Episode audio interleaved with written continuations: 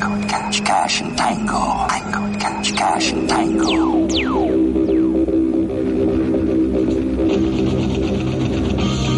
Esta noche, en Cine Millonario, Tango y Cash.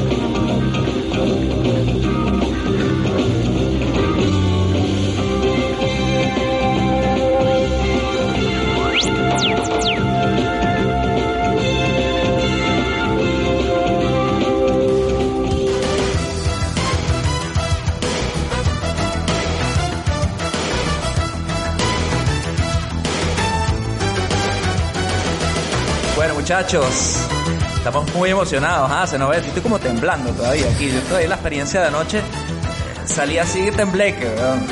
Porque acabamos de ver una película, alquilamos una película que es una maravilla, un clásico ya del 89. Estamos a ir tocando la parte baja de los 90 y tenemos aquí a dos invitados de lujo para hablar de esta gran película que es Tango y Cash. Entonces, ¿por qué no traernos a dos personas que personifiquen de alguna manera estos dos personajes, ¿no? Dije persona, personaje y personifiquen, ¿ah? Trabalengua. Tenemos al señor Álvaro Godoy y al señor Álvaro Mora. Maldita sea, José David. Yo trabajo solo. Porque nadie te soporta. Eh, eh, nadie quiere trabajar contigo. Así que bueno, espero, espero que te sirva de consuelo ser el segundo mejor Álvaro invitado a Cine Millonario. Qué casualidad. He escuchado lo mismo de ti, ¿eh? Tango y Cash en Cine Millonario, coño. Entonces tenemos a Álvaro Mora y Álvaro Godoy, los dos Álvaros representando aquí, porque es que es verdad que ellos cada uno, yo cuando pienso en Álvaro Mora digo, coño, pienso en Cash, pienso en Carl Russell. Obviamente. Cuando pienso en Godoy, pienso en tango, pienso en este señor que se pone los trajes de Armani y, y chequea la bolsa todas las mañanas. Entonces fue perfecto traerlos aquí y como pueden ver ellos están metidos también ya en el papel. Con la única que- diferencia de que yo tengo la hermosa cabellera de Cash mientras que Mora se está quedando calvo. Ahí vienen los cuchillos, ahí vienen los cuchillos. bajos. Al, me- al menos no tengo a Sylvester Stallone soplándome la nuca. ¿Eh? Solo, solo por eso no pongo fondo. Pero esto es lo que voy a decir. Álvaro y yo vamos a empezar siendo rivales este podcast, pero vamos a acabar siendo mejores amigos. Yo espero que juntéis es. las manos así de compromiso como hacen al final de la peli, ahí, de Blowmans total. Lo que pasa es que Godoy tiene suerte, Godoy tiene suerte que no tiene hermana, porque si no vendría Mora y acabaría este podcast follándose a su hermana. Se puede coger a mis gatos. A- al hermano también me funciona. Soy un tipo incluyente, José David. Ay, qué maravilla. Bueno, como ven, empezamos con todo aquí en su Cine Millonario para hablar de Tango y Cash, esta gran película de Kurt Russell y Sylvester Stallone, que si te intentara decir el nombre del director me enredaría demasiado la lengua. Vamos a pasar de eso por ahora. Pero bueno, vamos a empezar directamente ya, como siempre, con nuestra clásica ronda de la nostalgia, coño. La ronda de la nostalgia. Y nos trasladamos al año 1989 para que nos hablen aquí nuestros invitados. ¿Quién va primero? Déjame ver, Tim Marín de Dos Pigüe. Bueno, Tango y Cash. Empezamos por Tango, empezamos por Godoy. Godoy, tú esta película por primera vez, ¿cómo la viste? ¿Cómo la viste? En el cine no sería, ¿no? No, en el cine no fue, ni de casualidad. Yo era todavía demasiado joven. Además, yo estoy seguro que esta película es de esa época en la que no llegaban el mismo año que salían las películas a- al tercer mundo, todavía. Este, y yo, pero lo que sí te puedo decir es que yo esta película la he visto 700 veces. Yo esta película sí recuerdo haberla visto en las pantallas de la televisión abierta, doblada al español, por lo menos unas 30 veces sin ningún problema. Y, y volverla a ver ha sido una verdadera, un verdadero brinco de nostalgia. Qué maravilla. Recordemos que, coño, nos quedamos fríos. Recordemos que Godoy ha estado aquí en su cine millonario en capítulos anteriores con películas como Casey Ryback. Se mete en un barco y hace su propio Die Hard, alerta máxima. Hemos estado con Van Damme dando patadas a través del tiempo en Time Cop. Entonces, también hemos tocado en nuestros primeros inicios uno de los capítulos más sorprendentes para ustedes si no lo han escuchado, Demolition Man, porque esa es una de mis películas favoritas. El demoledor. Sí. El demoledor. Entonces, entonces, Godoy, como él se autodenomina, él es experto en películas de acción de la parte baja de los 90. Es no correcto, recuerdo. es correcto. Y, y esta sin duda es una película que me parece que, que setea un tono para esa parte de los 90. Eh, sin duda. Exactamente. Marca el cambio. Estamos en el Sien- 89. sien- sí, sí, siendo sí. de 1989, sin lugar a dudas, se nota como, como un parteaguas entre el final de los 80 y el principio de los 90. Y. Álvaro no solo es experto en las partes bajas de los 90, sino de los actores de los 90. También Cómo le gusta un suculento paquete. Un paquete, un buen paquete noventero. Por eso en Time Cop, esa escena que se habla, hace el split así encima de la cocina, que se ven los dos jamones de Plum Rose. Claro. Eh, obviamente la tenemos bien, bien analizada aquí. Obviamente tenemos ahora duelo de mangotes también, porque aquí en Cine Millonario siempre hablamos de los mangotes. Y tenemos por otro lado a Carl Russell haciendo el papel de Cash. Y bueno, te preguntamos ahora a ti, Mora, ¿cómo viste tú esta película por primera vez? ¿Cómo te sientes con ella y con tu ídolo? Porque también tú eres ídolo de, de Carl Russell, como lo pusiste en evidencia claramente en el episodio de Rescate en el Barrio Chino, ¿no? El cobarde. Cierta- según decías, ciertamente. eh, El cobarde, el cobarde. Ciertamente, ciertamente. Bueno, como todo el mundo lo sabe, yo soy el corrosel venezolano. Algo, o así me, así me conocen todos. Y esta es una película, esta es una película que también igualmente no la vi en el cine. Era muy pequeñito, no me dejaban ir al cine solo, este, ni, ni en compañía ver esas películas tan violentas. Así que la vi eh, en mi casa, en mi casa, probablemente en alguna de esas emisiones de cine millonario la vi en televisión y también doblada al español. Una película fascinante, no sé si la ha visto 30 veces como la ha podido ver Álvaro.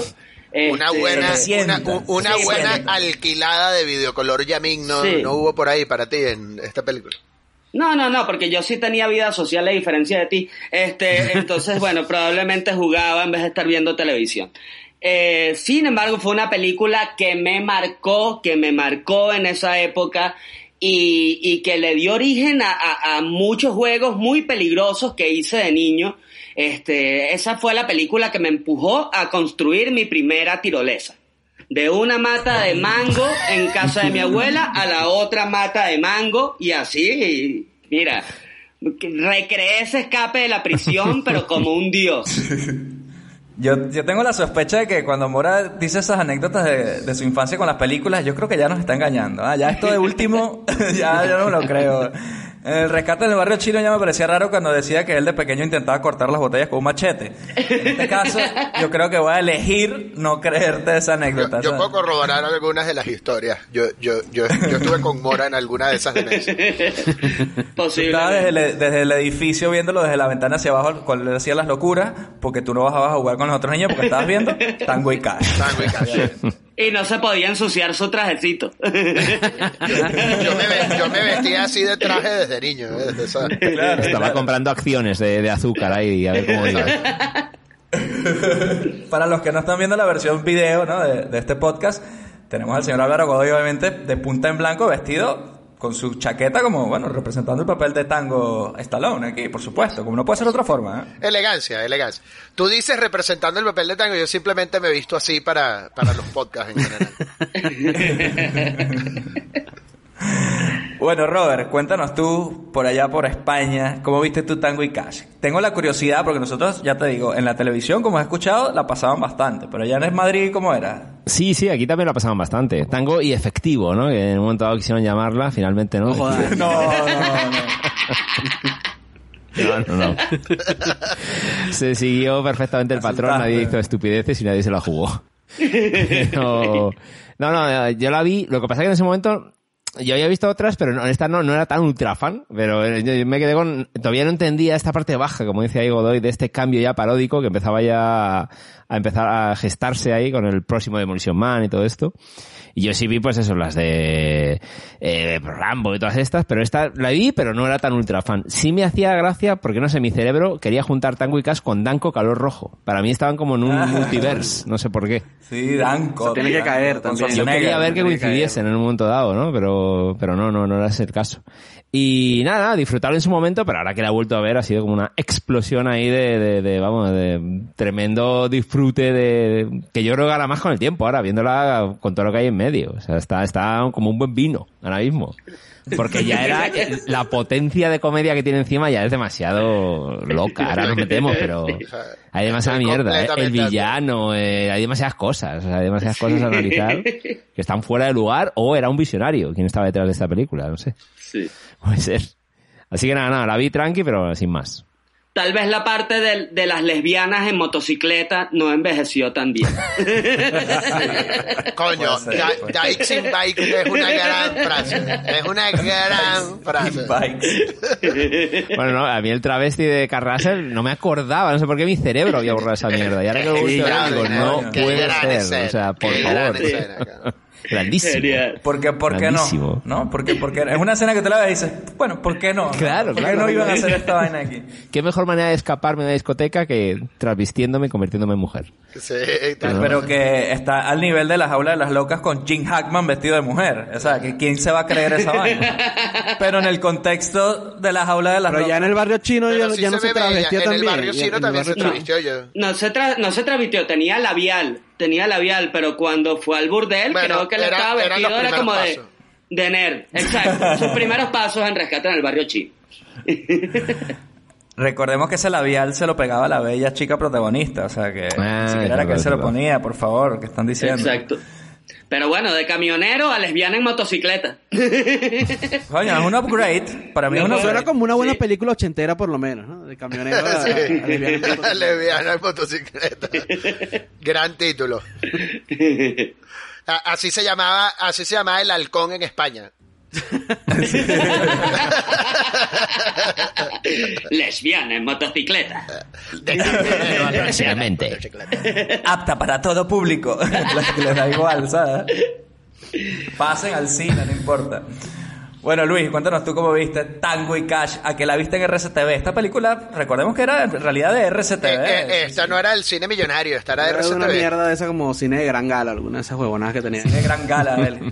Recordemos que para eso hay que ponerse un smoking para ver la película en familia, ¿sabes? Este, bueno, y esta película la empecé, la, la primera vez la empecé a ver en familia justamente, con mi abuela, y en la, pa- en la escena en la que tengo en, en mi foto, de, cuando empiezan a torturar, que los meten ahí, mi abuela cambió el canal porque dijo que eso era demasiado. Mucha violencia, ¿no? Es- Es que eso le pasó a tu abuelo con. Marcos Pérez y Betty. más, o, más o menos, más o menos. No realmente, pero bueno, estaba así como que no, no, no, no, no, no. Le, cambió, puso alguna otra huevonada. Así que tuve que esperar a que la volvieran a dar, me imagino que el- a la semana siguiente en RCTV. Y ahí sí la, y la había escondido. O sea que tenía, tiene ese, tiene ese punto de Es esas una, pelis que es tú- una gran película para ver escondido. Claro, claro, aparte sabes, tiene ese punto de cuando estás chamo que ves las películas escondidos y es como te gustan más porque las estás viendo. Y, Claro. No las debes estar viendo. Violencia, tetas. este, Y cuando, exacto, con la cantidad de tetitas que hay en esa Bueno, peli, pero- pues pero muy bien. En RCTV no, no salían las teticas. Claro. Yo me enteré que esta película tenía teticas cuando la vi en, en el cable después. Pero la idea de las tetas estaba ahí. No- Esa era la idea de... Y, y nada, bueno, esa- esta película para mí era... Siempre que la estaban dando la ponía porque el momento tanque, eh, van Mm. con minigón y vaina, algo para mí Era demasiado recho. era, ese, ese era el momento de la Vaya película. era el momento de la película. Como dicen en España, Carrasal con Carrazo, ¿no? Hacer un carrazo. Carrazo. Más la cantidad de, de mini, mini tracks que había que los villanos también tenían, su equivalente a, a la furgoneta esta, con Marico, las también, que yo no entendía por qué, de repente. Eso era como unos carajitos jugando así con carritos de juguete, así al final parecía eso, como ¡Ah, bien! Y ahora viene uno más grande. ¡ah! Micro Machines De ahí, hecho, de hecho quería, quería compartirles un curiosidad al respecto, hablando de los carritos. Ajá, Este, curiosidad. así que por favor, José David, si está, si está mi cortinilla por ahí, la pones, porque yo sí tengo cortinilla en este podcast. Curiosidades, curiosidades, porque coño sé yo esto, mejor me mato. Eh, Y nos han llamado varios escuchas que han tenido problemas con sus gatos, ¿ah? Cada vez que suena eso, los gatos se tiran por las ventanas. Se han Mira, el curiosidad que quería compartirlos es que el famoso Monster Truck Bigfoot tiene un cameo en la película. Uno de los Monster Trucks que sale en la, en la, en la escena de, la- de la persecución por, por, por la mina. Yo no sé qué, qué carajo es eso. No, sé, no sé ese terreno baldío lleno de rampas y obstáculos. Eh, uno de los, de los Monster Trucks es Bigfoot. Pero Bigfoot caracterizado, porque no, no era la clásica pick-up con sus colores azules y su letrerito de Bigfoot, sino que la maquillaron y la pintaron para la película. Así que el famoso Monster Truck, sí, curiosidad confirmado por el, por el dueño de, de Bigfoot. Ay, pensaba que era por el propio carro que dijo.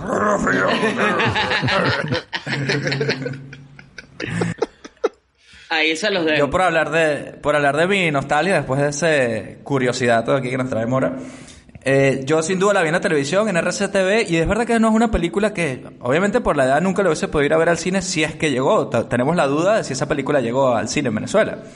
Pero en el videoclub tampoco me sonó de mucho. Y yo conocía a Stallone, conocía a Rambo, conocía a Rocky, conocía a otras películas, ¿no? Y, y a Russell también, Rescate en el Barrio Chino, estas películas también, ¿no? Eh, pero como que pasó por debajo del radar. Y me la encontré, me topé con ella un sábado, seguramente, así a las 11 de la mañana, que era la hora en que en Venezuela pasaban estas películas violentas. Me la encontré en la televisión y me, me puse a verla. Y sí que es verdad que es una peli, o sea, está perfectamente metida en los final de los 80 de estas de acción, pero es rara. Porque es una peli que ya hablaremos que tuvo varios, bastantes problemas en su producción, cambiaron el director como tres veces, eh, no se sabía que iba, hasta el mismo Stallone terminó como dirigiendo unas escenas, no sabían bien si querían hacer un drama o si querían hacer una comedia. En edición fue donde el tono de la película como que empezó a, a- a recuperarse. El director de fotografía, Barry Levinson, lo cambiaron, lo votaron de esta película. Barry- Barry O sea, hasta Sonnenfeld de- ah, era. Barry Sonnenfeld, perdón. Eh, pero hasta de, de look, la película tiene saltos, ¿no? Tiene, es Sí. como rara, es como parcheada, ¿no? Entonces siempre la, la- la tuve como una película de acción que tiene unos set pieces así increíbles para mi mente de, de niñito, pero que había pasado debajo del radar. No tenía, digamos, el carisma, el- la potencia o la promoción publicitaria, a lo mejor, de otras películas de, de estos tipos, ¿no?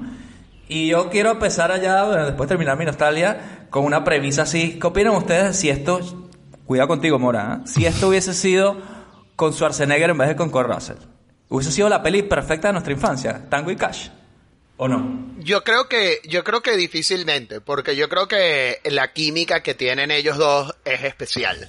Yo, yo genuinamente siento que quizás lo hubieran podido intentar, pero yo creo que si hubieran hecho algo con Schwarzenegger y Stallone en esa época, o sea, particularmente por ahí del año 89, este, hubiera sido mejor que fuera algo de acción sin intentar ser comedia.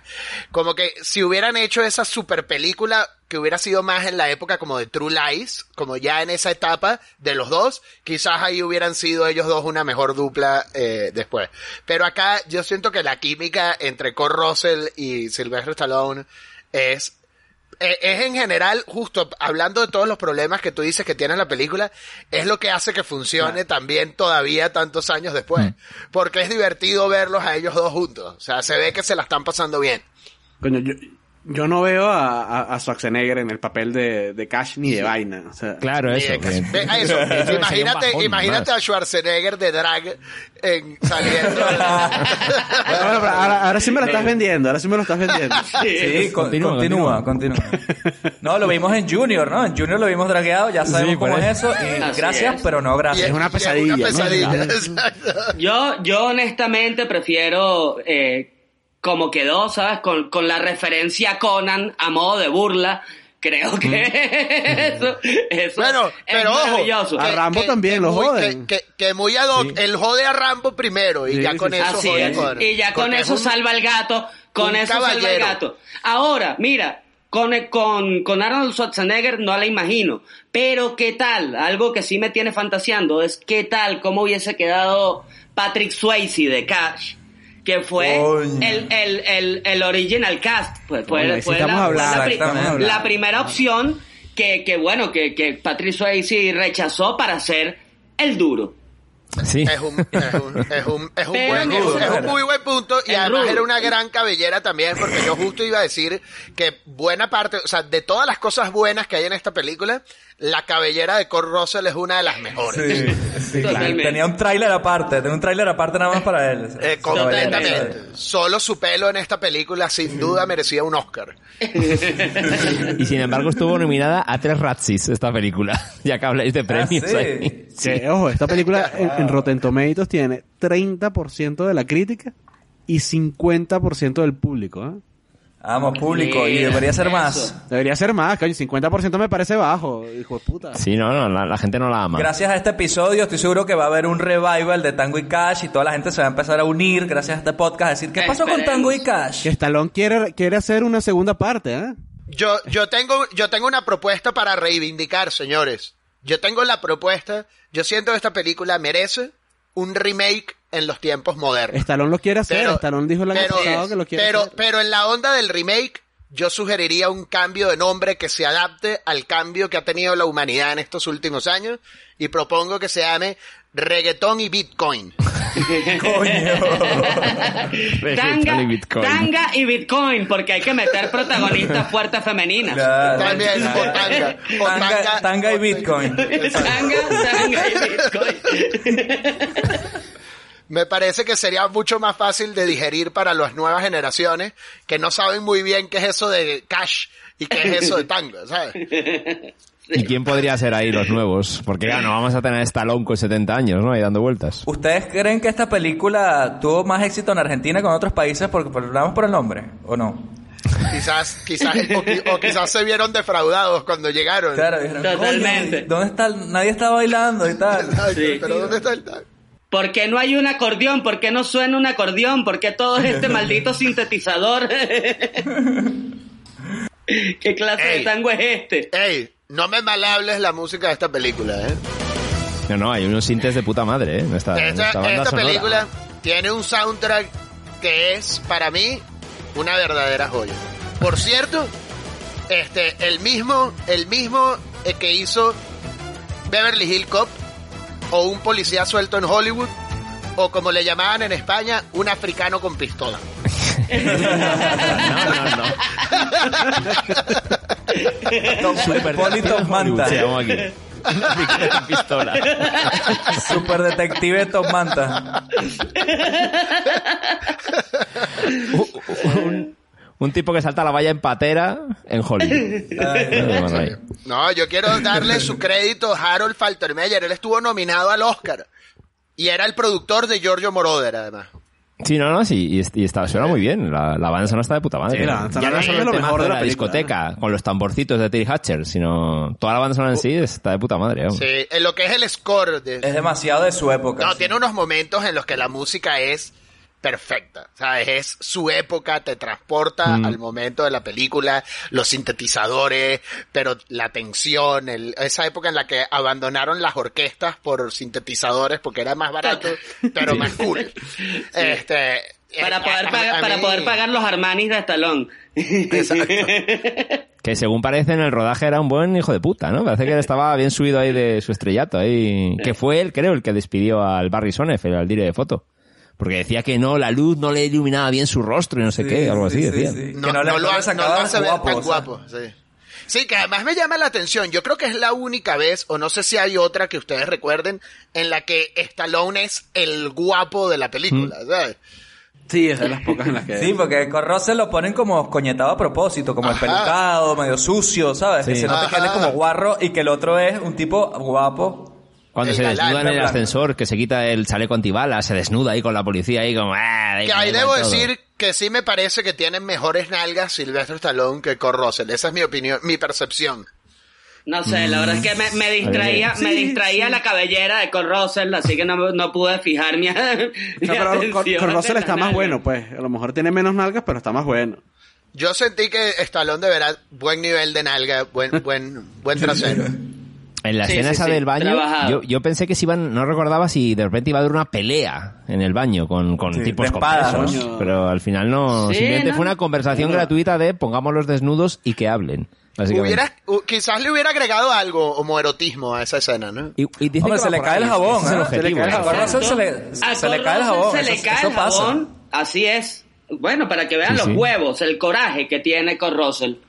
Muchísimo más que tal. Y, y se hacen chistecitos ahí de tus huevos se van a caer, tienes un piwi ahí, se hacen chistecicos ahí. Sí, hay sí, hay sí, bromance sí, sí. ahí en medio, dicen. Hay un bromance de por medio. Pero hay una cosa que a mí no me quedó claro, porque en esa escena el tipo que le dice como que, bueno, pingüinito, le dice algo así como de polla Mm. pequeña, ¿no? Básicamente. Sí. Y luego, en otro momento más adelante de la película, le hablan como de lo mismo y le dice como, bueno, tú tienes polla pequeña, pero entonces no me quedó claro, ¿quién es el que tiene la polla pequeña aquí? ¿Stallone o, o Kurt Russell? No me quedó claro. O los dos. Pues Creo por que eso los se dos, están ¿no? diciendo Sí. la Lo Yo creo que es que se las midan. Yo creo que faltó esa escena en donde, donde salían las pollas y uno podía hacerse la idea de quién es la que tenía la polla pequeña. Sí. Claro. Un full frontal. Te diré una cosa.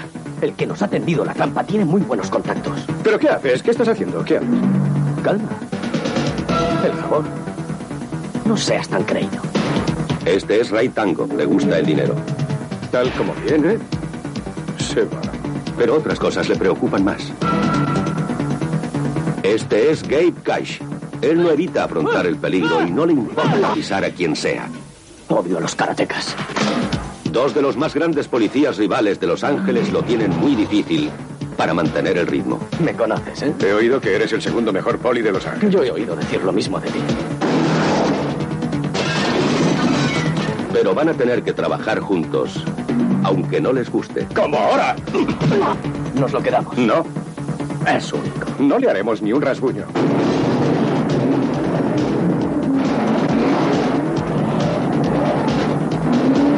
¿Te has acostado con mi hermana? Estaba tan borracho que sinceramente no me acuerdo. Sylvester Stallone y Kurt Russell. Tango y Cash. Yo les hago una pregunta. ¿Alguno de ustedes podría hacer un sumario de qué se trata esta película?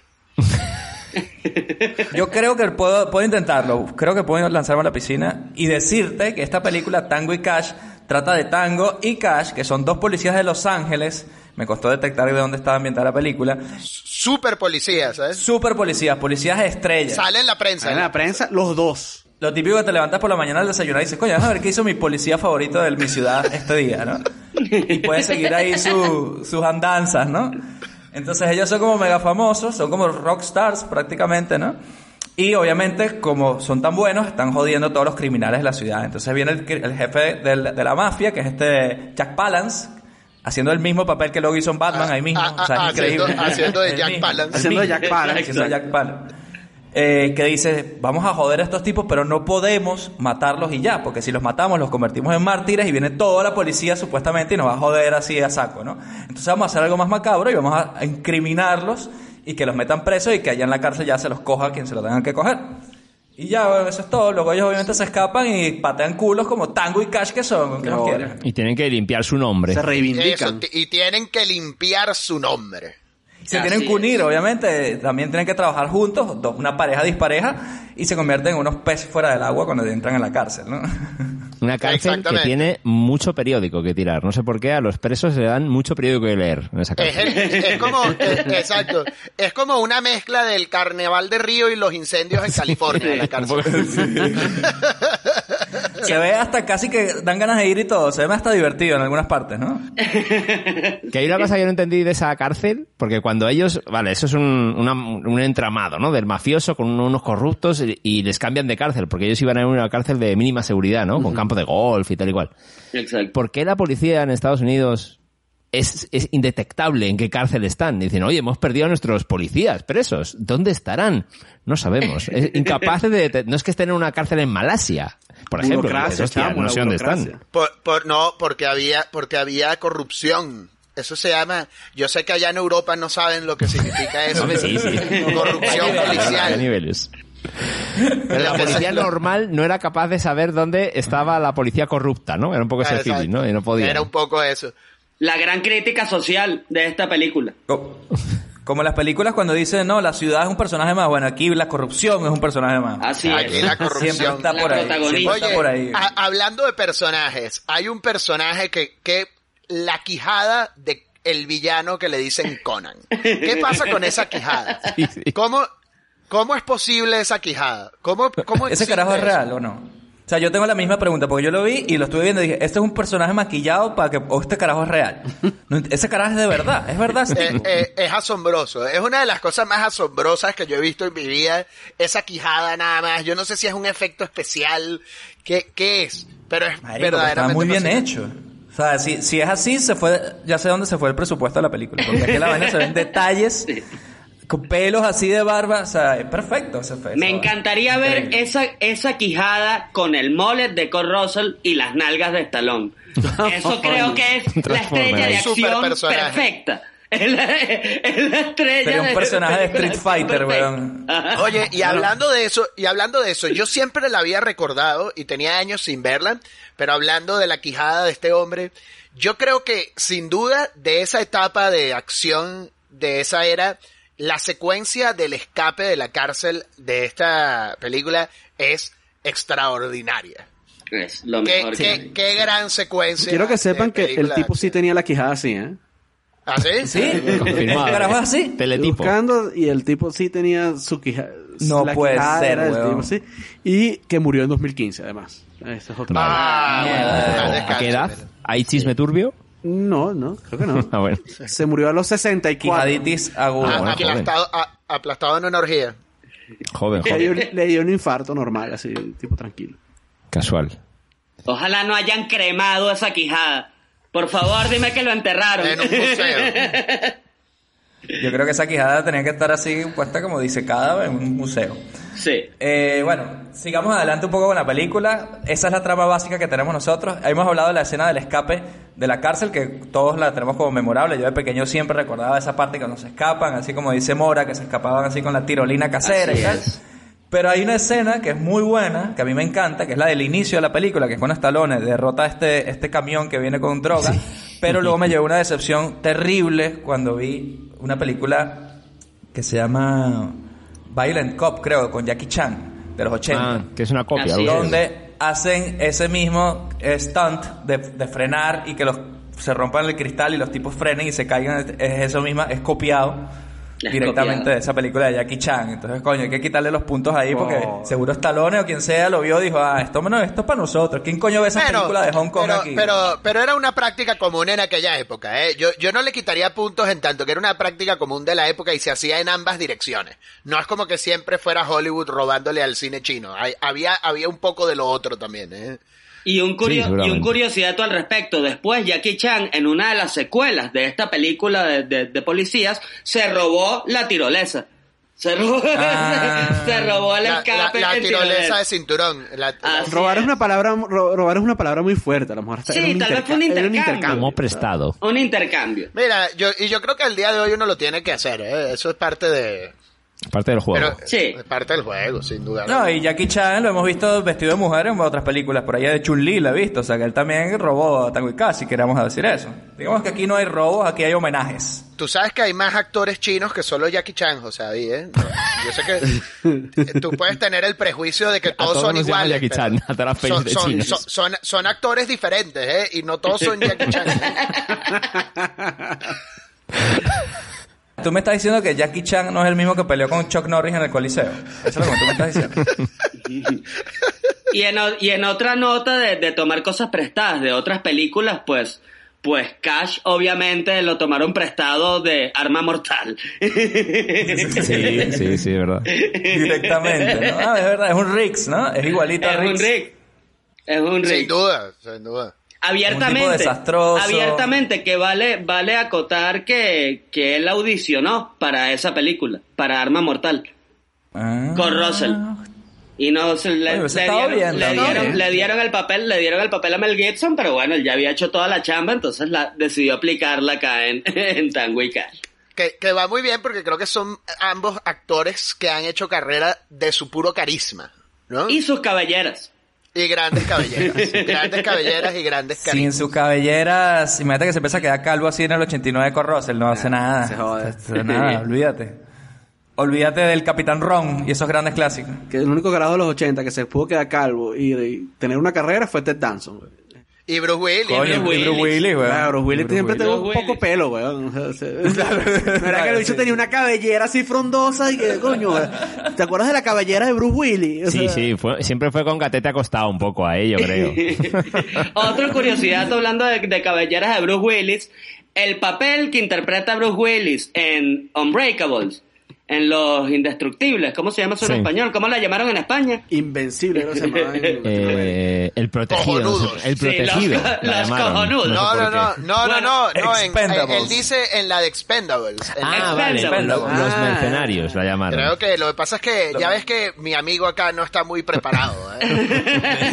Sí. Lo que les quería decir es que el personaje que interpreta Bruce Willis en esa, en esa película, pues eh, se lo habían ofrecido primero a Kurt Russell y lo rechazó. Ahí Carrasel ya estaba en otra... Ya, ya está... No quiero hacer el tonto, ¿no? Como lo hacía antes, debe ser. O no es el momento, quizás, no sé. Estaba haciendo ya cosas con Tarantino. Con Tarantino, como, mira, ¿no? Tengo un poco de dignidad ya, un Claro. poco más que... que- aunque Expendables, sobre todo la 2, es una gran película, un gran filme. Espero, esperemos que pasen unos cuantos años para que ya la hagamos en cine millonario, cuando se convierta en un clásico de acción. Ya verán. Cuando ya sea un... Bueno, pero esas películas se volvieron un clásico instantáneo a mi gusto porque es un revival de esta época, ¿no? Totalmente. Justamente tra- tratan de capturar este espíritu de este tipo de películas. Que por cierto yo quiero decir que, que se nota en esta película, y aparte de lo de la música, que yo creo que si, sin duda el impacto que tuvo eh, un, un detective en Hollywood este fue grande en el cine de tratar de generar action comedy, ¿no? De comedias de acción. Este, se nota que ese impacto fue grande, estuvo ahí, porque quizás en esta el tono no acaba de estar ahí, se ve que no se atrevieron a ir full comedy con la película, que si lo hubieran hecho creo yo que sería todavía una película así, una jo- Clásico. verdadera joya, exacto. Porque creo que en los momentos en los que mejor funciona la película es como cuando está consciente de lo que es, ¿no? Sí, como la Y- escena y- esta de la azotea con la granada, ¿no? A lo mejor, con el... La escena de la azotea con la granada y el villano con la colita. eh, eh, Vi calvos con pelo con cola ahí, sí, sí. Déjame dispararle en una pierna y hablará. No, no quiero la pierna, quiero el paquete. Tal vez crees que no sabes nada, ¿no crees? No me interesa ya. ¿Cómo que no te interesa? ¡Eres policía! ¿Qué No diablos? era policía, pero gracias a esta basura y sus amigos estamos huyendo. No, él debe pagar. ¡Suficiente! ¡Hablo en serio! ¿Ah, sí? Ya me habían hablado de ti. ¿En serio? Oí que estabas en la sección 8. No podía creer todas esas cosas sádicas que dicen que hacías, pero es verdad. Todo era cierto. ¿No quieres que te salpique? Vuélvete. Vuelve. De acuerdo, loco. Tuviste tu oportunidad. Yo ya no puedo controlar a este maníaco. Pero no estoy de acuerdo. Esto lo harás tú solo. Yo ya me voy. No olvides escribir. ¿Quieres mi voto para el Salón de la Fama de los Locos? ¡Lo tienes! Eres un saco. Un saco con cola de caballo. No, no, no, lo lamento. Despídete. Despídete, amigo. Adiós, bebé. No quiero escuchar nada. ¡Perret! El que buscan es Perret. ¡Ibus Perret! no, y el, el, el villano con una mesa que es un laberinto de ratoncitos. Sí, por favor, Que me pregunto villano, yo, ¿eh? me pregunto yo, estaban haciendo un guiño a Richard Gere en esa, porque el villano, eh, el, el villano tiene un fetiche con ratones, le da besos a los ratones. Hay algo raro. Es un tipo Hay que un con una fetiche caja con sexual. ratones por la vida. Va así por la vida ese pibe. ¿Quién tiene una mesa con un laberinto de ratones y quién le da beso a los ratones? Así. Jack Palance, ¿eh? ¿qué más? Sí. Solo valida. Sobre todo cuando estás proyectando en también ellos, tiene el pibe. cuando estás proyectando en ellos a tus peores enemigos y les caes a besos. Ajá. Sí, es raro.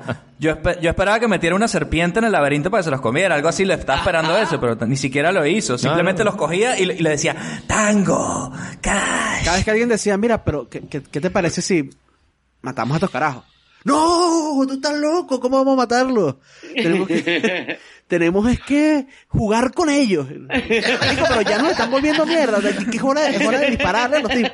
No, no, no, no, no, si, no, los, no, no, y si no, los no. desnudamos y los vayamos en aceite y los ponemos a bailar. No, perdón, digo, y si los metemos presos. Unas peleas de barro, una vaina. Y después de que lo tengamos preso, luego los mojamos y los, y los bañamos y, los- y le pegamos corriente para que bailen al ritmo de piriri, pi, pi, pi, piripi. Para que se le marquen los músculos así tensos por la electricidad. El carajo este y el, el- el James Bond así como que coño, pero no, chamo, ya es hora de matar a estos tipos. Les había hecho perder como 200 millones así entre uno y otro. Y no los quería matar. Había ahí había un... Ya los sí, había un jodido porque ya los había. habían condenado, o sea, ya estaban Ah, sí. en la cárcel, se escaparon. Bueno, joder, qué mejor momento para darle un tiro por la espalda a esos hijos de puta. No, y no, ya no, está, no, así no, no, un chillito ahí, chic, chic, chic, chic, ahí, ya está, pero no, no, no. Un chief chief así a lo Breaking Bad. Recordemos Claro. también que sale James Hong, sale nuestro Lopan, de rescate de Así es. Claro, claro que sí, iba a comentar claro que sí. Grande. No logró vengarse de Kurt Russell. No, no, nunca y tuvo que volver. O sea, hay un, un- un reencuentro ahí, ¿no? De, re- de rescate es. del barrochino en esta película. ¿Y el villano no creéis que es un tipo que ha visto muchas películas de James Bond y quería ser a lo mejor un malo James Bond en Los Ángeles? Porque eh, tú estás en tu propia empresa y te creas un armario de espejos para el final de la peli. Dices, Ajá. ¿por qué tienes eso en tu empresa, tío? ¿Qué, qué mierda es esta? ¿Por Exacto, o sea, qué? el tipo, el, tipo- el tipo me lo imagino así. Mira, para el final, para el clímax de la película, yo necesito que esta mierda tenga un poco de espejo. Eh, eh, eh, eh, este tipo cuando construyó su oficina, te apuesto que dijo, esto yo quiero que sea mi guarida. Él, él se refería a su oficina como guarida, él mismo le decía. Bueno, señor, pero dígame dónde va el aire acondicionado. No, no, no aire acondicionado, no, espejos. Porque uno nunca sabe. Tengo una, una confrontación final con mis enemigos y yo quiero poder confundirlos, coño, obviamente. que ellos Ah, no ¿Cómo no voy a tener muchos espejos por aquí? Y no funciona una mierda, porque Stallone a la primera se le carga al pibe. Los dos, los dos lo descubren. Los dos. Detallazo que querían dejarlo vivo. De- detallazo de, de la película. Ay, mire muchachos, vamos a comentar una de las, de- para mí, de las partes favoritas de la película, que es cuando de repente resulta que Los Ángeles, la policía de Los Ángeles tiene este laboratorio donde tiene una especie de Q de James Bond, que el carajo Sí, está armando también. de todo tipo de gadgets y vainas para la policía de Los Ángeles, supuestamente. Y se agarran y aparece lo que tengo yo de fondo aquí, para mí, uno de los mejores vehículos de la historia del cine, pasando cualquier Batmobile, Tumblr y su puta madre. Estamos hablando de la camionetota de Tango y Cash. Yo tengo, yo tengo un problema con esa camioneta, que tengo que confesar. Ok, ok. Coño, le Con- falta MP3. con el rol, con el rol que tiene la camioneta en la película. Y es que me parece que de verdad fueron un poco tibios a la hora de comprometerse a usar ese vehículo tan extraordinario que crearon. O sea, me parece que yo creo que debe ser una de esas cosas que se quedó cortada en algún lugar, que no terminaron de llevarla, porque viene un poco de la nada, o sea, al personaje este lo setean con una escenita ahí con Kurt Russell en el que Sí. como que le, le da una pistola con una mira láser Sí. y luego tiene una, una metralla y un perro que le explota la cabeza, un peluche. Perro de juguete raro, sí. Ajá, y luego brincan a este una cuestión de una cami super camioneta con una metralleta al lado, que la verdad es que se les se, se, se la acaban muy rápido. A mí me hubiera gustado que hubieran dicho, mira, esta camioneta va a ser una parte importante de esta película. Vamos a venderla desde el principio, que el tipo diga, no, estoy construyendo esta camioneta y tal, Sí. que la viéramos, que, realmente fuera un personaje de la película. Que la pinten de negro así tss, como Batman. De hecho, yo de niño hubiese amado, bueno, ¿qué coño? Ahora mismo también una, un, juguete de ese camión, así sea, imagínatelo a radiocontrol, weón. sería una maravilla tener eso. Oye, to- esta, esta película merece tener un videojuego. Coño, creo que sí. Por lo Sí, menos sí, un sí. videojuego, sí, Claro que sí. Tango y Cash Sí, sí, de un game. 'em up ahí de esos. Claro, que sea como un beat'em pero con gráficos ultra realistas en 4K con ray tracing, ¿sabes? Y con, Para que se y vea con el la- detalle. y con las voces originales y con las voces de Sylvester Stallone. Claro. Por favor. Tango. En vez de hacer un Programadores, programadores que nos están escuchando. En vez de hacer el reboot ese que quiere hacer Stallone, que seguro va a ser una mierda, pudieran hacer el juego que a lo mejor sería mejor. Increíble, sí. Estoy de acuerdo. Sí, sí. Y ese Porque una ese- cosa, hay un tema aquí que obviamente a mí me da a lo mejor un poco de vergüenza admitirlo, ahora que estamos con lo de Tango, Cash, es hasta, yo qué sé, las últimas dos veces que la vi, yo no, er- no tenía claro quién coño era cuál, weón. ¿Cuál era Tango y cuál era Cash? Me costaba, me cuesta mucho a veces saber cuál es cuál. ¿Ustedes tienen ese problema? No. No, yo siempre, yo siempre tuve claro que... Rey- Porque tango, Rey me- Tango. como tango era un baile, me sonaba como algo más bailongo, entonces se lo pegaba al personaje de, de- y como el otro es Cash, que le gusta la bolsa, el dinero y el Armani, le pegaría Bueno, que fuese Cash a Stallone. Entonces, por eso tenía ese ¿viste? baile, Tienes, tienes un punto. Pero yo siempre había pensado Ray Tango, yo, yo hasta me acordaba que era Ray Tango y, Ga- y Gabriel Cash. Yo hasta me acordaba, me acordaba de los nombres. O sea, y, y, y Tango, fíjate que mi asociación era por la clase de Tango.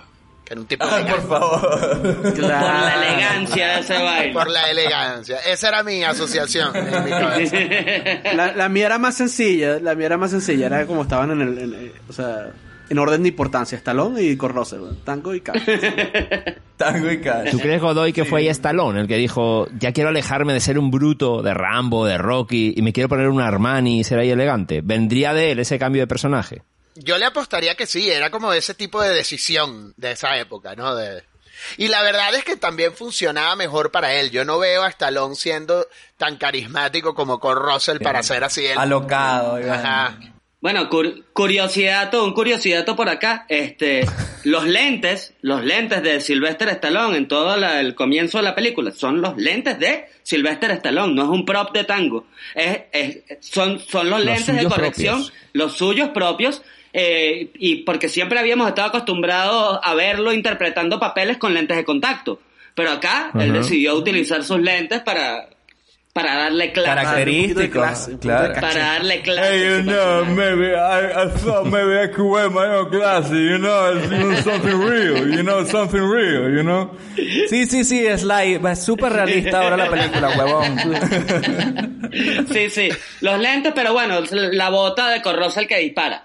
Va. Coño, verdad, la bota de- Eso es increíble. Eso es increíble. No, el, el Carrasel está en otro nivel, ese pibe, subiendo el... Yo creo que te eleva, ¿no? Siempre que Vamos a aparece... estar claros que esos tipos deberían estar presos por brutalidad policial, ¿no? Es, eh, Con- Sí, bueno, pero- esta película en esta época no puede salir. Unos super policías Sí. en los Estados Unidos. No jodas. Que ganan el triple, seguro les pagan más que a los demás, Ivana. Bien, Sí, sí, con sí. buena... Torturando a un asiático por el simple hecho de ser asiático. Solo lo torturó hasta que le enseñó inglés. Así que no hablas español. Yo no hablo chino, así que tendré que darte un curso rápido, amigo. ¿Y sabes algo? Presiento que vas a aprender muy rápido. ¿Sí? Ven acá, siéntate. Eso es. Eso es. Lección número uno. Y créeme que las siguientes serán más duras. ¿Quién quiere matarme? No lo sé. No lo sé, no. Respuesta equivocada. Dame otra. Creo que son hombres de Quan. No sé sus nombres, lo juro. ¿Ves, cabeza de erizo? Ya hablas como un nativo de aquí. No, hombre, ese pibe intentó matar a Carrasel, ¿no? Había sospechas. Algo habría por ahí. Bueno, pero muy, pero muy bien que el, el mano derecha del villano es un inglés.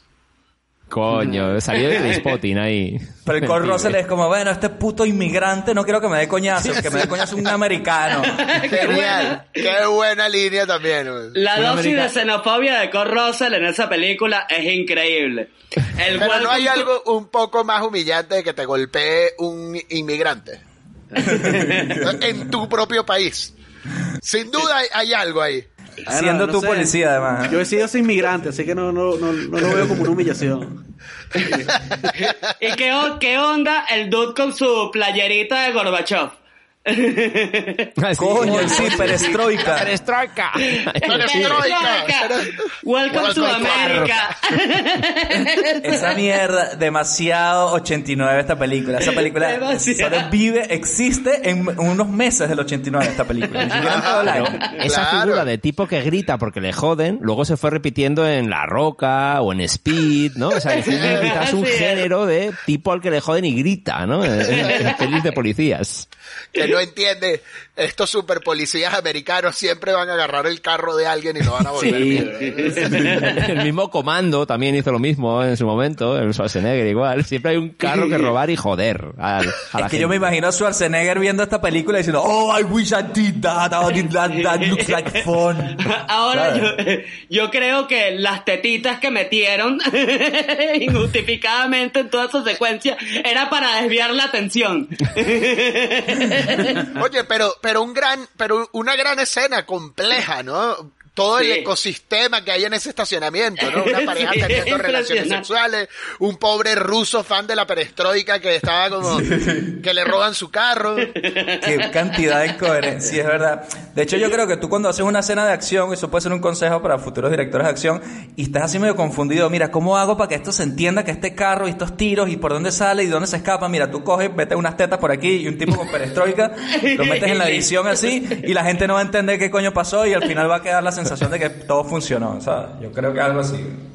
Y bueno, muchachos, ¿qué me dicen ustedes de Terry Hatcher? Que no hemos hablado de ella. El objeto de deseo en esta película y, hasta que llega la sorpresa, hermana de tango. Ujú. ¿Cómo se quedan con ella?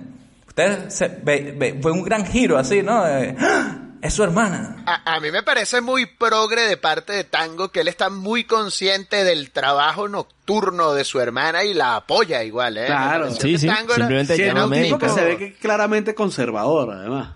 Ajá, Sí, pero sí, mira, sí. se ve que él, él, eh, tiene a la familia por delante y a la felicidad de su hermana en primer lugar. La carrera de baterista de, de su hermana, ¿no? La vemos ahí con las baquetas dándolo todo ahí. Tocando fatal, la verdad, tocando fatal. De hecho, le dice al del bar, oye, te- préstame mis baquetas para mi show. Y el del, el del bar casi que no te las quiero dar. ¿sabes? Mejor que no- Ya, El de va a verdad como sacar que, las Ay, baquetas se me otra vez". olvidó darte las baquetas, coño. Ay, no, las, no sé dónde las puse. Mejor hazlo sin paquete. Bueno, mejor no lo hagas hoy. Pero bueno, bien, bien bella, ¿no? Sale ella, sale, sale bien. Es un buen momento Sí, de Terry sí, Hatcher.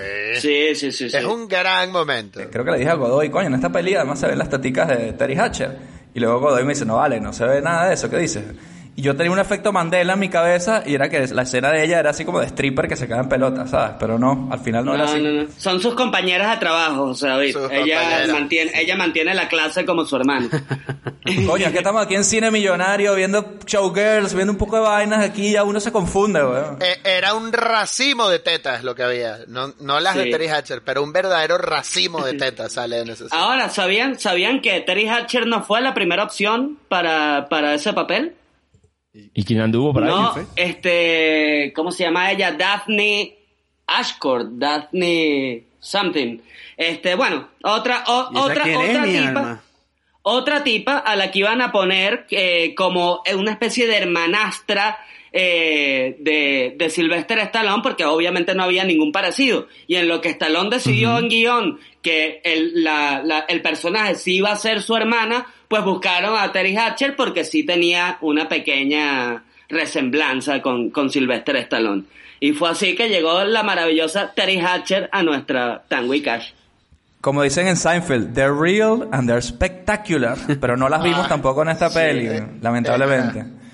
Bueno, muchachos, y ya para ir cerrando nuestro capítulo especial de Tango y Cash con el Tango y Cash venezolano, Álvaro Godoy, Álvaro Mora.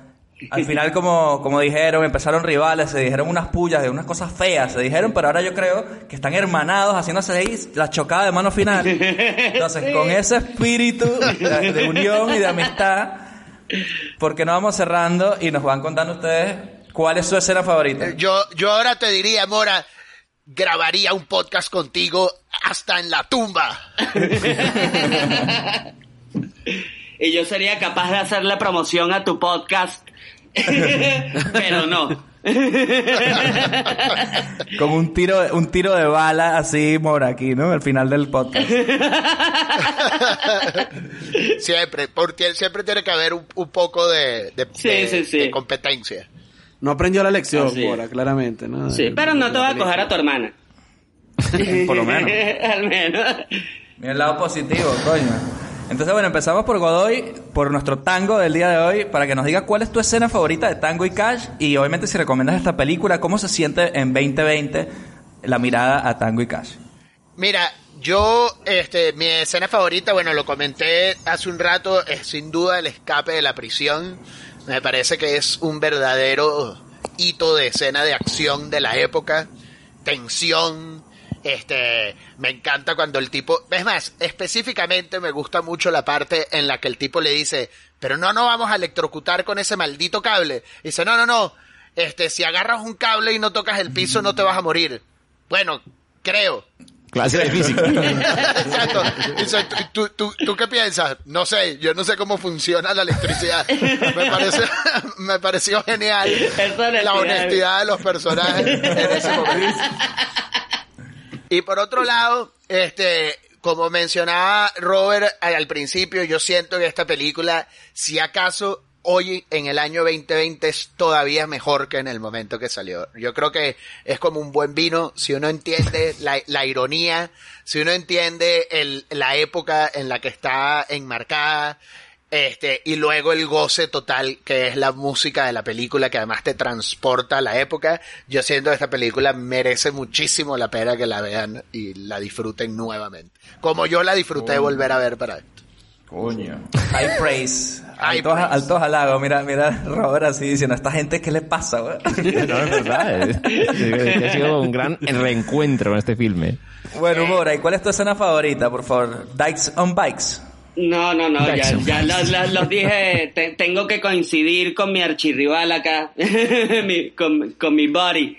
Tengo que coincidir con él que la escena, la escena de la, de la, del cable y el cinturón, como te dije, o sea, me, me dio horas de diversión, ¿sabes? Me hizo inventar mi primera tirolesa y además me enseñó la importancia de lo que es comprar cinturones de buena, cali- de buena calidad.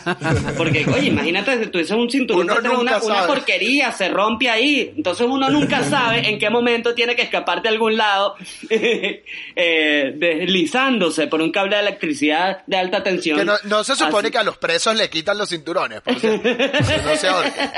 Debieron robarlos mientras tanto. es que No, no, de- Así es. eso fue después de esta película para que la gente no se escapara de... Claro. Quizás, quizás hemos precedente. Encontrado el porqué. Esa, esa escena para mí fue icónica. Yo, por supuesto, que esta es una película que recomendaría un millón de veces, eh, por- porque eso, por además soy amante de ese género, o sea, de la comedia de acción. Y me pareció una de las pioneras, ¿sabes? Que ni ella lo sabía, aparentemente, pero, pero quedó, quedó, quedó inmortalizada, ¿sabes? En, en mi memoria, o sea, es- me parece una peli increíble. Y retomando un poco una pregunta que hizo Robert hace un rato de, coño, ¿a quién vería yo haciendo Tango y Cash en la actualidad? O sea, ¿cuál es ese, e- ese remake que me encantaría ver? Bueno, me encantaría ver un tango interpretado por Chris Hemsworth y un, un Cash con Ryan Reynolds. Me parece que estos dos, o sea, está, eh, combinando Podría la comedia, la ser. comedia Thor, la comedia Thor, Deadpool, creo que harían un tango y cash épico. Sí, sí, sí. ¿eh? Pero ¿no te Sí, parece sí, sí. que el ahí. tango de... Hollywood, que los dos son rubios, que los dos son rubios Mira, yo lo te lo volteo. Yo te lo volteo. Yo tendría un tango interpretado por Michael B. Jordan, que además ha recibido la batuta claro que sí. de Sylvester Stallone. Claro. Este, y un Cash interpretado por Chris Hemsworth, que tiene un gran don para la comedia. Sí, Ese También sería. Coño. podría ser, Bueno, también podría pues ser, mira. sí, sí. Está bueno, lo escucharon bueno. aquí en su cine millonario, Tanga y Bitcoin, en este caso con Chris Hemsworth y Michael B. Jordan. Esa sería mi, mi dupla. Pero, oh, no, no, Sí, qué antes de seguir, o sea, ¿ustedes con quién se quedan? ¿Con tango o con cash? ¿Cuál, cuál, cuál es su favorito? Coño, a mí Cash me hace mucha gracia. A mí Carrasco Cash. me ha, hecho, me ha hecho mucha gracia. Yo O sea, siempre estaré con Sly. Sly es mi factor, claro. nada me faltará. Yo, Yo me, quedo, yo me quedo con cash, ¿eh? Yo me quedo con, con. Cash tenía una vibra ahí, tenía un, un picante ahí interesante. Coño, pero lo, lo hablábamos, lo preguntaba Ángela, justo algo parecido anoche. Yo digo, yo preferiría también tango, porque tango, ella me decía, tú te pareces a Cash, vas desordenado tal, pero a mí me gustaría estar con tango, seguro estaríamos cocinando de puta madre, hablando de cosas así. Un tipo como más, vino. más El tipo patea, patea culos y te recomiendo una gran botella de vino. Es más cómodo vino con él. Cash- con tango como colega, eso sí, es más cómodo. Cash es como que ladilla de, vístete, huevón. Es, co- es como ser amigo de ti mismo, pues. O sea, eso es lo que, lo que sentimos nosotros siendo amigo tuyo, más o menos. con, ca- Sí, con sí. Cash te puedes, te puedes ir a un drag race y tripear. Claro, cada uno vale para lo suyo. Punto para Cash, risas, punto para Cash. Cash. Una buena vida, tango. Es verdad. Es verdad. De, fie- de, de- a cenar con tango y de fiesta con cash. Eso es. Así es. El, el combo perfecto. Qué horror.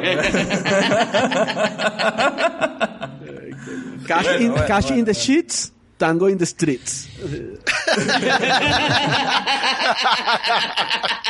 Muy bien puesto, Luis. Muy buenas palabras. Perfecto.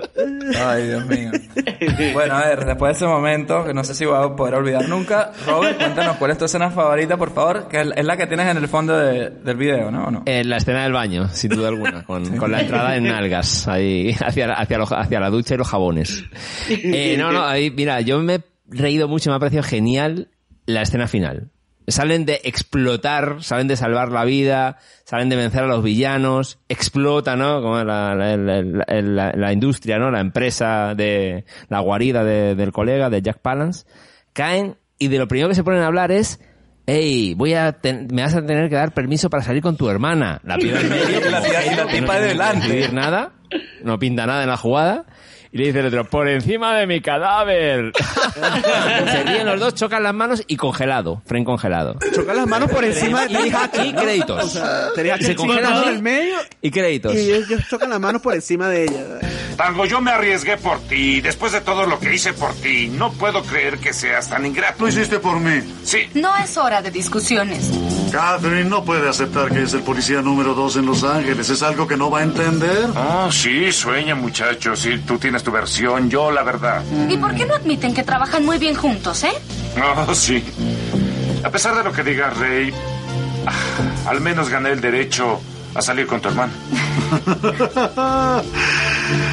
Eso lo harás sobre mi cadáver. De hecho.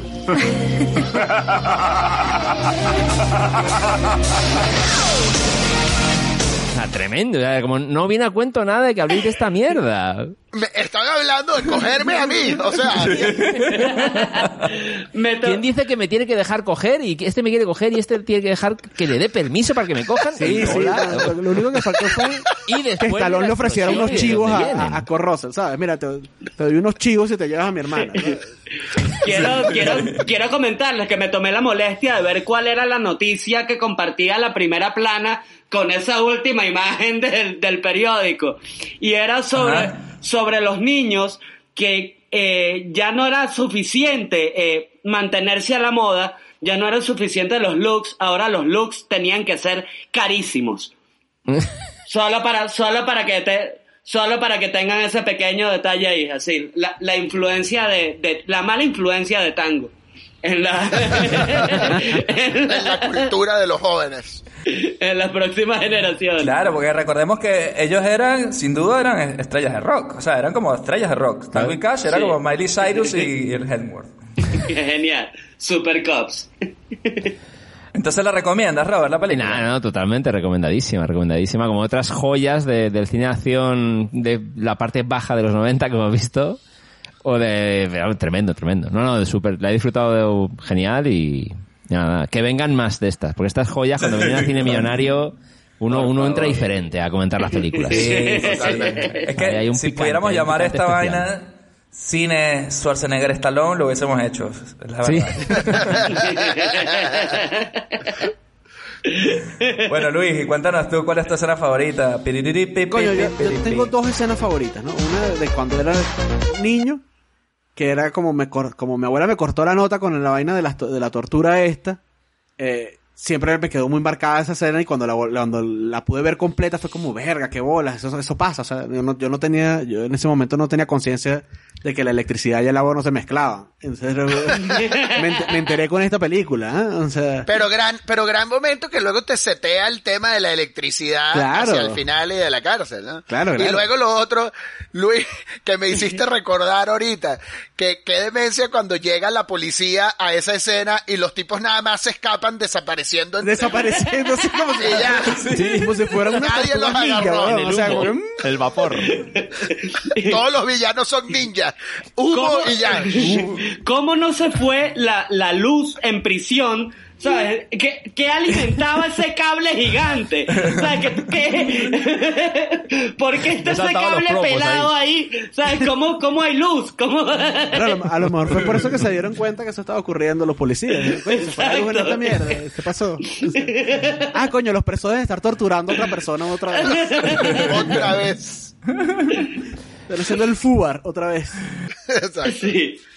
Y ahora que la vi de adulto, me gustó mucho la escena de la granada en la boca. Del, Ajá. de cuando Sylvester Stallone le mete la granada en la boca al tipo y hacen la rutina de Bad Cop, Worst Cop. Sí. Ah, increíble. Esa vaina me encantó, esa vaina me encantó. Y cuando el bicho le dije, mire, no está lloviendo, pero este carajo está sentado en un charco. O sea, esa vaina me mató. Gran one-liner, ¿eh? Oye, un, un gran un gran fail de Stallone, porque bueno, está, todo- todos recordamos el cuchillo al villano en Cobra. Y acá le dieron una navaja de afeitar. Oye, por favor, Bueno, por favor. estaban ¿Qué balanceándose, estaban balanceándose. Estoy harto de salir con No se cuchillos, puede tener todo. Stallone, seguramente. Estoy harto de este No se puede tener todo. Es el nuevo Sly. En traje y sin cuchillos. Nadie me toma en serio porque siempre tengo un cuchillo muy Una, grande. una, pe- una pequeña pistola, además. La Y pistola pistolita. de... Sí, Sí, sí, una pistolita. Pistolita. Sí, es verdad. ¿Y qué opinas tú entonces? Recomendadísima la película. Ah, no, no, por supuesto, súper recomendada, claro. Tango y cash. Cash y tango, como decía el, el villano, ¿no? Es- Eso es para que, eh, para que uno, el público, supiera, ah, vale, tan- esos son los tipos, vale. A veces uno se confunde, ¿no? No, y qué tal que en el principio él venía en la limusina pasando justo Sí. cuando Tango frena el camión. Y lo ve y de una dice, Tango, vale. Coño, tango, pero es que este hijo de Otra puta. vez pierdo dinero por este hijo de puta. Qué Por cierto, tango. ¿saben que Jack, Jack Palance eh, le, le comentó en, en, en su late show a Jay Leno abiertamente lo mucho que detestó hacer esta película? Que Ah, sí, él, aceptó el papel porque tenía como que tres escenas increíbles junto a Sylvester Stallone y, y bueno, y era actuar junto a Sylvester Stallone. Y ya todo, durante la grabación no grabaron nada juntos. Todos por separado, cambiaron, cambiaron todo el guion y no estuvo junto nunca y- y ya. El tiro en la frente fue la única interacción y ni siquiera comparten el plano. ni siquiera comparten plano. Que ahora tiene, que ahora tiene eh, Jack Palance, porque Jack Palance salía en City Slickers, ¿ah? O sea, coño. Increíble. Y en la 2. es en la 2 que sale. No, pero no se, En la 2. Sale en la 1 en la uno y en la 2. pero no se muere en la primera. No, sí, pero en la 2 es el hermano gemelo. Ah, Era el gemelo. Yo no me Sí. acuerdo de la 2. Me acuerdo de la Sí, primera, en, pero... la, en la 2 es el gemelo malvado del, de la 1. Sí. Que, no, qué bolas tiene, entonces, sí, esa vaina de tango y cash. Tango. Cash. If it isn't tango, it's cash. Tango and cash, cash and tango. Tango and cash, cash and tango. These two cops are driving me crazy. Eso fue todo su entrenamiento para la película. Bueno, cierra ahí con tus escenas favoritas, David, llévatelo. Pues, eh, obviamente, la escena de la escapada, esa mierda es increíble. Es verdad que hay, como decían antes, había un momento ahí como que miedo a la electricidad, que aparte de, de la electrocutada que les dan, ellos tienen que pasar por, por una vaina que si tocan el cable, que luego se muere el, el, el, el quijudo. Y ellos están ahí y le dice, y le dice como que, coño, otra vez electricidad, una mierda así como que, y el otro dice, bueno, pero ¿qué pasa? ¿Estás cagado? Y como, coño, marico, ¿no viste lo que hemos pasado hace pocos minutos? weón? Bola que estoy cagado con la electricidad, weón. De bolas que sí. Entonces, nada, salir airoso de tú dices, coño, este tipo sí son rudos, marico. O sea, después de la electrocutada y se meten otra vez un pedo de electricidad así lloviendo, coño. Ah, güey. Hay que quitarse el sombrero, ¿no? Pero para no decir justo esa, yo voy a otra, voy a mi infancia, a mi eterna infancia, y ahí como ven mi foto de fondo del camión es el momento todo vale, que es cuando ya estos carajos son James Bond, son Misión Imposible, que ya tienen vehículos y vainas así, yo creo que influencia de G.I. Joe o yo qué sé de esa época. Y es como que, bueno, aquí tenemos un hangar con vainas que para que tú- ustedes usen en el set piece final a su gusto, ¿no? Entonces, coño, cuando se ilumina así, se prenden las luces y se ve el ca- el ca- la camioneta esta, ¿no? Además, es un- un- no, es, no es que tú dices, no, esa es una Toyota con... No, es un modelo nunca visto, ¿sabes? Un vehículo nunca visto. Siempre me a impresionar. Y cuando la vi ayer, además la vi con las metralletas al lado montadas. y, Coño, qué hijo de puta. Es verdad que no se aprovecha tanto. No se aprovecha tanto, pero sí que tiene que ver con la escena final esta en, en, el, en el- la mina esta, en el sitio este, en la guarida, ¿no? Sí. Que ahí, ahí hay explosiones, food trucks, tiros, coñazos. Todo está iluminado como una vaina así, como un espectáculo para eso. O sea, en Sí. coherencia el villano prepara todo ese pedo. Porque quería jugar con ellos. Bueno, uno, un, un hombre que no construyó una mina, construyó una guarida. Era, yo quiero una guarida. Exactamente. Seguro era un terreno así liso y le mandó a abrir los huecos y todo, para que hubiese donde saltar los Bigfoot. yo quiero rampas para que cuando vengan, brinquen los carros aquí. Cuando vengan mis Bigfoot y le señor, pero ya no, ¿qué Bigfoot? No podemos pegarle un tiro a los carajos que ya sabemos dónde viven. Es que parecía un circuito de estos de motocross, ¿no? De estos sí, con las rampas, con los Sí, saltos ahí. es Pero con luces ahí. así, apuntando hacia, hacia la vaina. Faltaba gente aplaudiendo en esa vaina. Sí, sí, sí, total. Y pongan unos tanques explosivos en cada cierto lugar para que haya cosas explotan. Marico, y hay como unos, como unos tractores así también, o sea, hay de, todo. Es verdad que ellos pillan unos tractores y al final entran, ¿no? Y rompen Sí, con los dos con tractores. igual, en los sí, sí. tractores. Cambian la camioneta por los tractores. Que hablando, tractores, hablando de la camioneta, sabes que en, en la escena de, de que, que los vuelan, que, que se les prende la cabina en fuego, pues ahí Sylvester Stallone realmente sufrió unas quemaduras en el cabello. Solo para que. Siempre, Ah, siempre a lo- a- a lo a- Michael arries- Jackson. arries- arriesgando Ajá. el pellejo. siempre. arriesgando el pellejo, héroe haciendo que es. sus propias Por nuestro entretenimiento. Qué maravilla. Es que Así como no vamos a querer a Sly y a Kurt, porque es verdad que Kurt Russell lo hemos tenido bastante aquí en Cine Millonario, hemos visto que ha hecho películas de acción al nivel. Y esta es la prueba, Sí, ¿no? Están claro. ahí mano a mano. Se nos acabó el tiempo, muchachos, aquí después de hablar de tanto de tango y cash, el tiempo vuela cuando uno se divierte, vale. Espero que hayan dicho todo lo que querían decir de la película, está clarísimo quién es tango y quién es cash aquí, si es que alguna vez hubo una duda. Entonces, bueno, queremos despedirnos de ustedes con mucho cariño como siempre y despedirnos de- también de Godoy que est- estrena podcast, hace poco estrenó su podcast Algo sobre algo que desde aquí lo recomendamos 100%, pluguéalo ahí todo lo que puedas, papá. Me dicen que el segundo mejor podcast que pueden conseguir después de. Es un buen combo, es un buen combo, ¿eh? Solo para eso viene Álvaro a este programa, ¿no? Ay, algunos venimos por el amor al cine, otros pues, Otros venimos por nuestros intereses. Ay, así que bueno, algo sobre algo, recuerden escuchar ese podcast que además como no dura mucho, no pasa nada. Pueden escuchar Cine Millonario y ese, todo bien. Y Mora, también darte las gracias a ti, papá. Mira, la gente que no te ve, solo te escucha, estás con unos lentes, está, debo decirte que estás guapísimo, chico. Está, yo sé que estás haciéndote el Kurt Russell. Tú ve, veo tu melena así como Poco a poco, poco a poco. ahí va, ahí va. Sí, pomposa, la veo pomposa. sí, sí, como, como que todavía, todavía, todavía te tapa un poco las entradas y no te ve, no se ve lo que está pasando ahí. Te falta Sí. un poco más de merengón, pero... Estoy, estoy, estoy, estoy mutando de Corrosa a Bruce Willis. Estoy en esa transición. Con tal de que no hagas un Nicolas Cage en Conair, todo bien. Mierda. Por favor, no. Así que nada, muchachos, nada, los queremos mucho. Un beso muy grande. Ya saben, pórtense bien, ¿eh? Igual, mi gente. Adiós, muchas Millonario. gracias por la invitación, Chao, como chicos. siempre. Bye. Te has topado con el contestador de su cine millonario. Ahora mismo ni David, ni Robert, ni Luis te podemos atender. Si tienes alguna sugerencia y quieres que hagamos una película de tu infancia, mándanos un mail a cinemillonariopodcast.gmail.com También síguenos en nuestras redes sociales. Estamos como Cine Millonario Podcast en Twitter, Facebook, Instagram y YouTube. Tenemos un capítulo nuevo cada viernes en donde sea que escuches tus podcasts favoritos. Recuerda también que darnos 5 estrellas en Apple Podcast nos acerca cada vez más al dominio mundial. También puedes apoyarnos en Patreon para que tengamos con qué alquilar las películas en el videoclub. Deja tu mensaje después del tono. Bueno, muchachos, y después de esta dosis de tango y de cash ahí, de cómo es de tanga y bitcoin, ¿qué tenemos para la semana que viene aquí en su cine millonario? ¿Tenemos algo interesante aquí Coño, por ahí? No tendremos tanga, pero tendremos a Zanka. Coño, Sanka, you dead.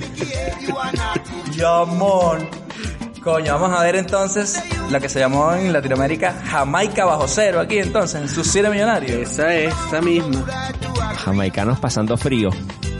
Coño, qué buena peli, ¿vale? Una película de estas de sentirse bien. coño. Inspiradora. Corren, yo creo que hace falta. Sí, inspiradora, hermosa. Yo creo que nos va a encantar. Después de tanto coñazo y tanto tiro y tanto corroce el estalón, yo creo que viene aquí una peli así, ¿no? Bonita. En su cine millonario. Así que esa es la siguiente película, claro que sí. Cool Runnings. Y nada, nos vemos aquí la semana que viene. Y como siempre digo, tomen sus tres litritos de agua al día, lávense las manos y... Tango. Cash. Cuidado con la electricidad. ¿eh?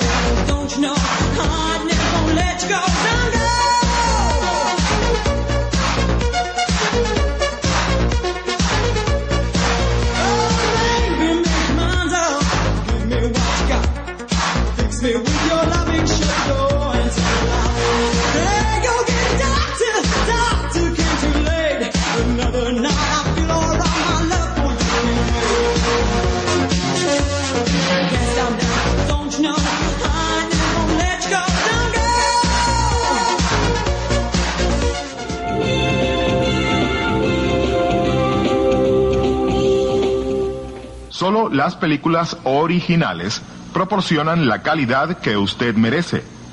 No se deje engañar. Dígale no a la piratería.